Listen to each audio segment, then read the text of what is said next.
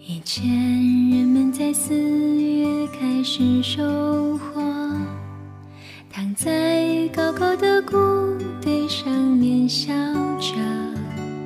我穿过金黄的麦田，去给稻草人唱歌，等着落山风吹过。你从一座叫我的小镇经过。刚好屋顶的雪花成雨飘落。Hello，大家好，这里是琳琅广播电台，我是主播琳琅。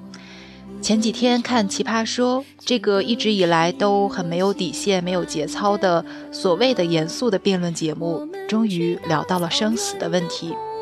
那一期的辩题叫做“是否应该鼓励病危患者活下去”，所以每一次看都让人笑得胃疼的节目，第一次让人哭成狗。马东说：“中国人没有告别的文化，我们忌讳说生死，但是当生死真实的摆在面前的时候，又怎么能不提？也许是最近和医院打交道多了，所以这一期我也特别想说这个和生死有关的话题。这一期的题目叫做“如果有来生”，是两篇我非常喜欢的台湾作家的文章，一篇是三毛的《生命与爱》。另一篇是龙应台的《目送》，第一首歌是谭维维的《如果有来生》。开始收获，躺在高高的谷堆上面笑着。我穿过金黄的麦田，去给稻草人唱歌，等着落山风吹过。你从一座叫我的小镇经过，好屋顶的雪化成雨飘落。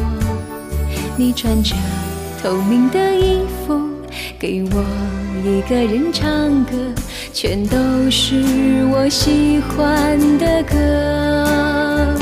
我们去大草原的湖边，等候鸟飞回来。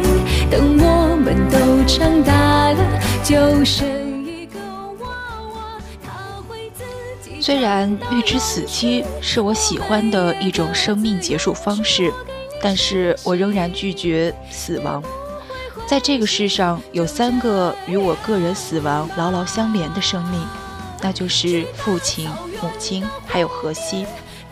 如果他们其中的任何一个在世上还活着一日，我便不可以死，连神也不可以将我拿去，因为我不肯，而神也明白。失去荷西的一个深夜里，我与父母谈话，突然说：“如果选择了自己结束生命的这条路，你们也要想得明白，因为在我，这将是一个更幸福的归宿。”母亲听了这话，眼泪蹦了出来。她不敢说一句刺激我的话，只是一遍又一遍喃喃地说：“你再试试，再试试活下去，不是不给你选择，只是请求你再试一次。”父亲便不同了，他坐在暗淡的灯光下，语气几乎失去了控制。他说：“你讲这样无情的话，便是叫爸爸生活在地狱里。因为你今天既然这样说了出来，使我这个做父亲的人日日都要活在恐惧里。不晓得哪一天我会突然失去我的女儿。如果你敢做出这样毁灭自己生命的事情，那么你便是我的仇人。我不但今生要与你为仇，我世世代代都要与你为仇，因为是你杀死了我最最心爱的女儿。这时，我的泪水瀑布似的流了出来。我坐在床上，不能回答父亲一个字。房间里一片死寂。然后父亲站了起来，慢慢走出去。母亲的脸在我的泪光中看过去，好似静静的在抽筋。苍天在上，我必是疯了才会对父母说出那样的话。我又一次明白了，我的生命在爱我的人心目中是那么的重要。我的念头使得经过了那么多沧桑和人生的父母几乎崩溃，在女儿的面前，他们是不肯设防的，让我一次又一次的刺刺伤，而我，好似只有在夫丈夫的面前才会那个样子。许多个夜晚，许多次午夜梦回的时候，我躲在黑暗里，思念荷西，急成疯狂。相思像虫一样慢慢啃着我的身体，直到我成为一个空空茫茫的大洞。夜是那样的长，那么的黑，窗外的雨是我心里的泪，永远没有滴完的一天。流浪的足迹在荒漠里写下永久的。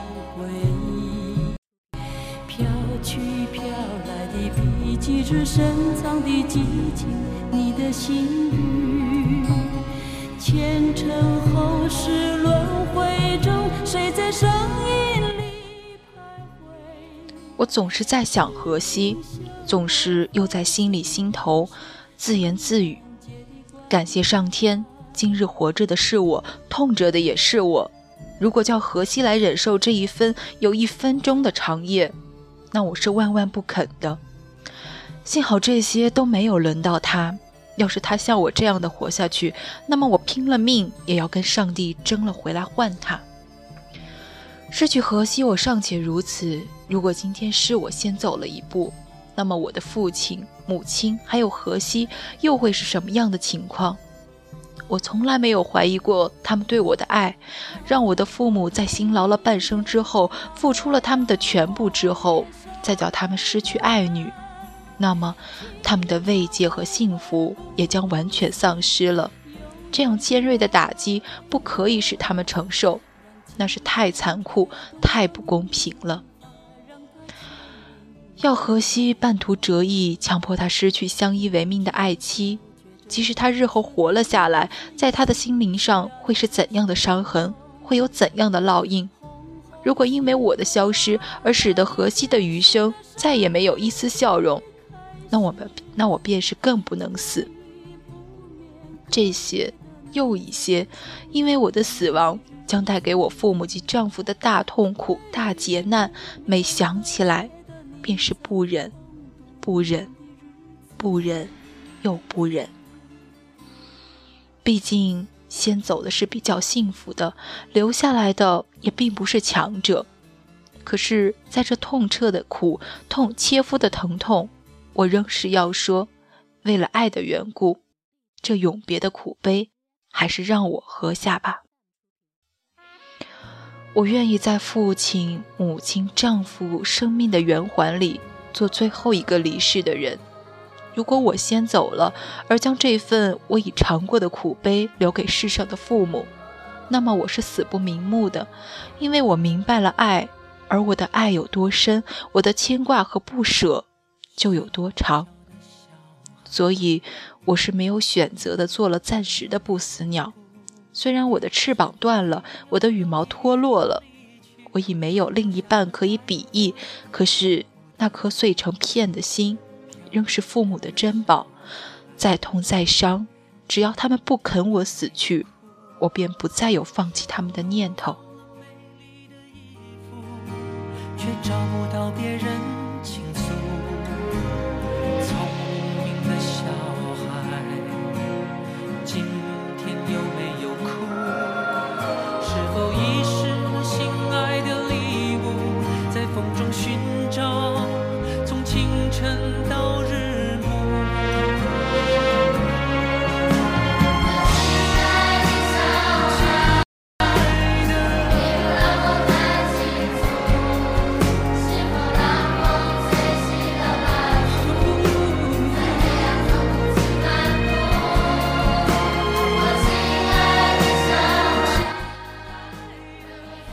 总有那么一天，在超越我们时空的地方，会有六张手臂，温柔、平和地将我拥入永永恒。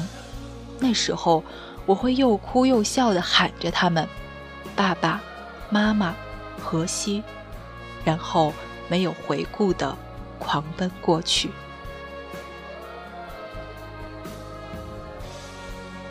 这是第一篇文章，来自三毛的《生命与爱》。第二篇文章是龙应台的《目送》。华安上小学第一天，我和他手牵着手，穿过好几条马路，到维多利亚小学。九月初，院家家户户的院子里，苹果树和梨树都缀满了拳头大小的果子。枝桠因为负重而沉沉下坠，跃出了树篱，勾到了过往行人的头发。很多很多的孩子在操场上等候上课的第一声响铃，小小的手圈在爸爸妈妈的手心里，怯怯的眼神打量着周遭。他们是幼稚园的毕业生，但是他们还不知道一个定律：一件事情的毕业，永远是另一件事情的开始。铃声一响，顿时人影错杂，奔往不同方向。但是在那么多穿梭纷乱的人群里，我无比清楚地看着自己孩子的背影，就好像在一百个婴儿同时哭声大作时，你仍旧能够准确听出自己那一个的位置。华安背着一个五颜六色的书包往前走，但是他不断地回头，好像穿越一条无边无际的长空银河。他的视线和我凝望的眼光隔空交汇，我看着他瘦小的背影消失在门里。十六岁，他到美国做交换生一年，我送他到机场，告别时照例拥抱，我的头只能贴到他的胸口，好像抱住了长颈鹿的脚。他很明显的在勉强接受母亲的深情。他在长长的行列里等候护照检查。我就站在外面，用眼睛跟着他的背影一寸一寸地往前挪。终于轮到他在海关窗口停留片刻，然后拿回护照，闪入一扇门，疏忽不见。我一直在等候，等候他消失前的回头一瞥，但是他没有，一次都没有。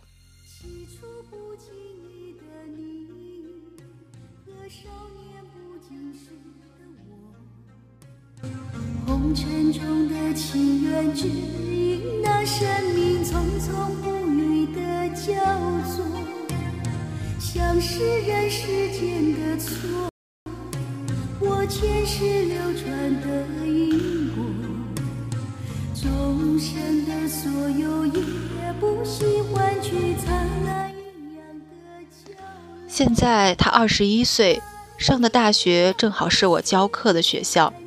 但即使是同路，他也不愿搭我的车；即便同车，他戴上耳机，只有一个人能听的音乐是一扇紧闭的门。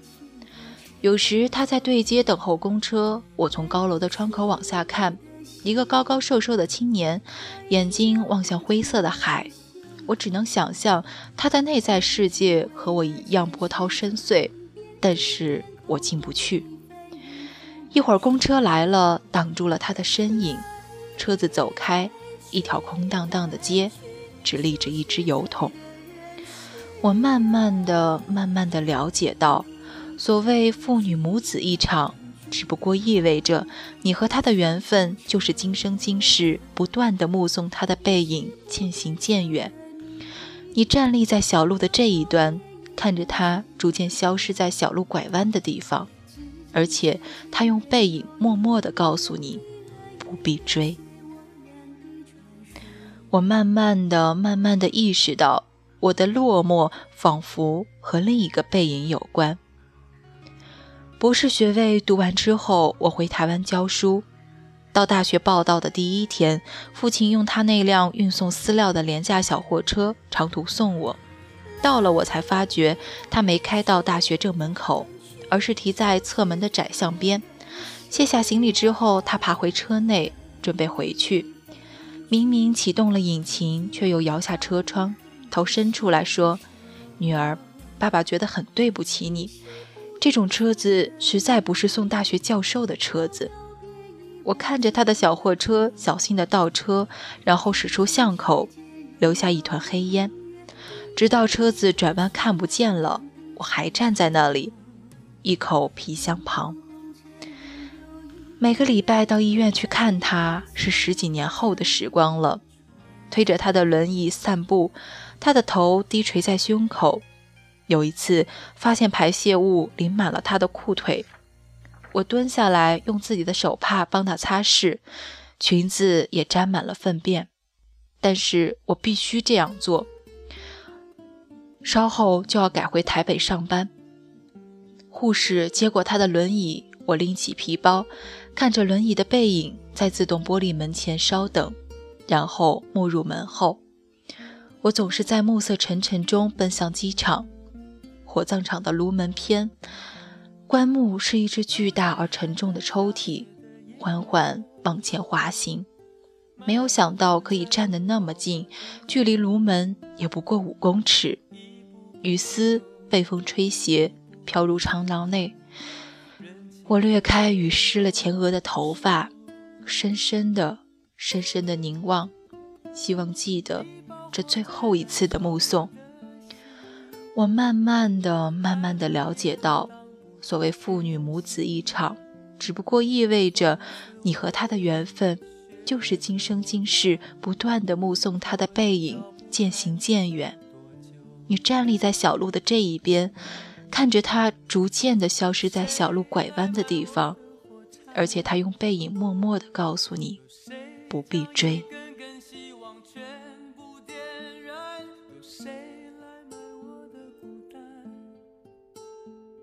有谁来实现我想家的呼唤？每次点燃火柴，微微光芒，看到希望。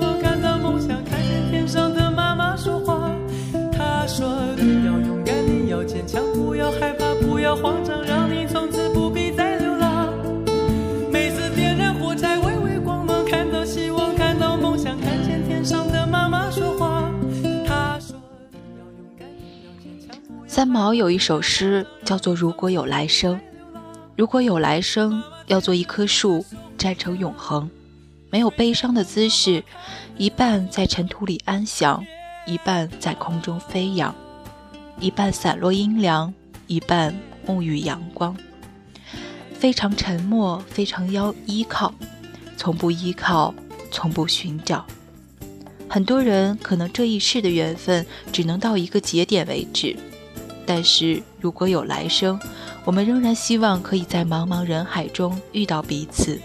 如果有来生，仍然希望我们可以再做情侣、夫妻、母子、父女。回到这期节目的最初。奇葩说的那期辩题，是否应该鼓励病危患者活下去？我在想，如果我是那个病危的人，我希望你能放我走，然后自己好好的活着，但是永远不许忘了我。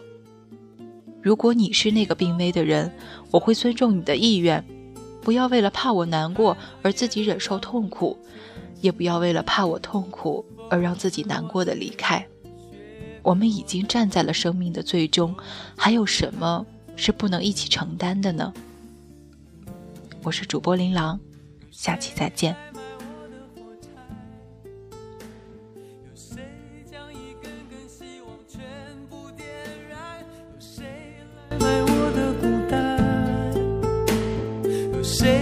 实现我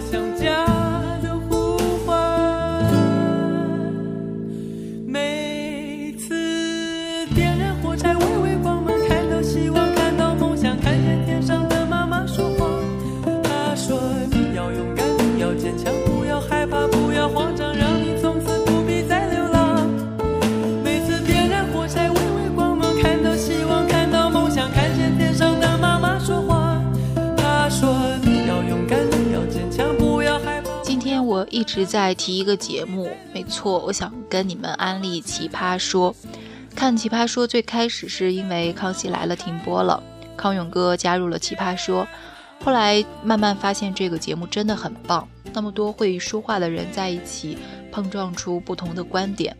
我想，所谓说话之道，大概就是这样，两种截然相反的观点，最后会找到一个能够融合的地方，让一个辩题变得集百家之言。这就是我喜欢这个节目的原因，所以想安利给你们。好了，下期再见吧。